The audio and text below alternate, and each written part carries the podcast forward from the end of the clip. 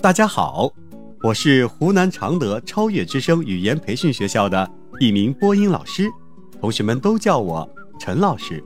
同样，我也是一个爱讲故事的奶爸。人生的道理其实就藏在每一个小故事里。愿每一个孩子都能够在故事里尽情的享受美好的童年时光。自食其果的邻居，一个波斯商人要到外地去做生意。这一天，他把五十千克的铁寄存在隔壁的邻居家。生意做成后回家，他向邻居讨回他的货物。我的铁呢？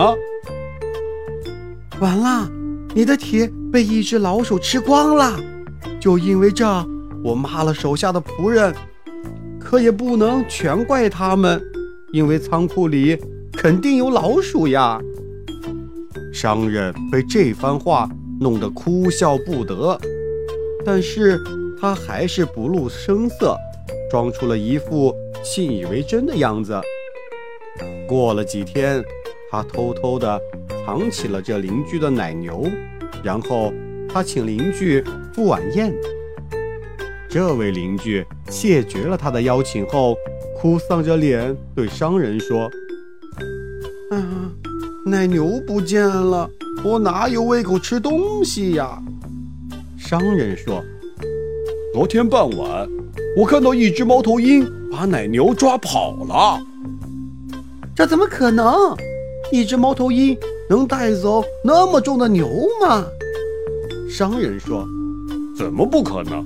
你想想，在我们这个地方，铁都能被老鼠吃光，那猫头鹰劫走一头奶牛，有什么大惊小怪的呢？邻居明白了商人话中的意思，就把铁归还给了商人，商人也把奶牛还给了邻居。小朋友们，邻居因为贪心，贪了商人的铁。自己却失去了奶牛。这个故事告诉我们，人不可以贪婪，否则会失去的更多哦。